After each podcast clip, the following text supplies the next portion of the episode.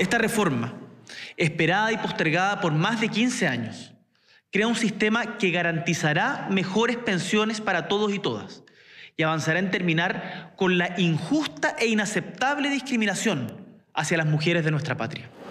Así y en cadena nacional, el presidente Gabriel Boric anunció una nueva reforma previsional, el proyecto clave del gobierno que permitirá modificar casi por completo el sistema de pensiones que conocemos hasta ahora en base a tres ejes fundamentales, la pensión garantizada universal, el fin de las AFP y la creación de un seguro social financiado con el 6% de cotización adicional.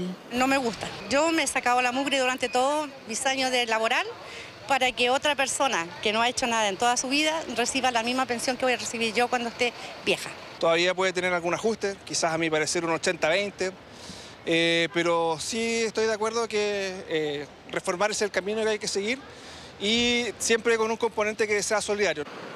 Esos cambios serán sobre la base de un sistema contributivo mixto, es decir, público y privado, donde todos aportarán a mejorar las jubilaciones a través de la capitalización individual, el aporte estatal y el de los empleadores.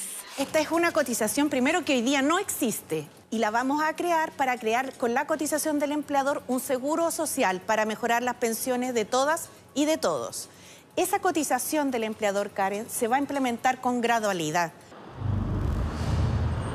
Para entender cómo funcionará el seguro social es necesario saber que el 6% de cotización extra que aportarán los empleadores se irá a un pilar de ahorro colectivo que se repartirá en dos. Un 30% se distribuirá de manera equitativa en los jubilados y el 70% se irá a las cuentas personales, que ojo, no es lo mismo que las cuentas de capitalización individual.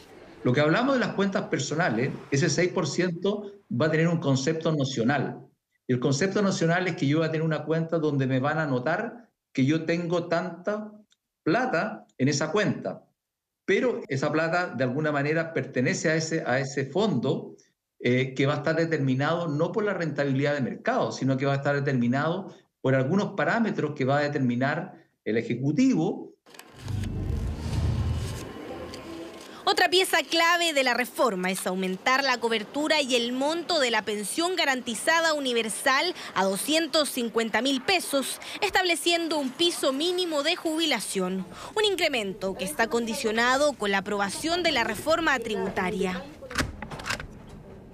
Pero ¿cuánto podrían crecer las pensiones con el Seguro Social y la PGU?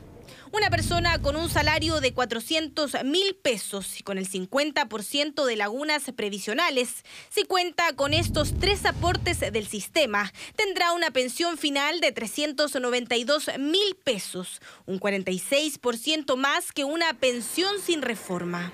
Pensemos que los ejemplos que estamos dando son de aumento de la pensión final de entre 30 y 70%. Entonces, eh, el promedio ¿cierto? va a estar en algún punto intermedio.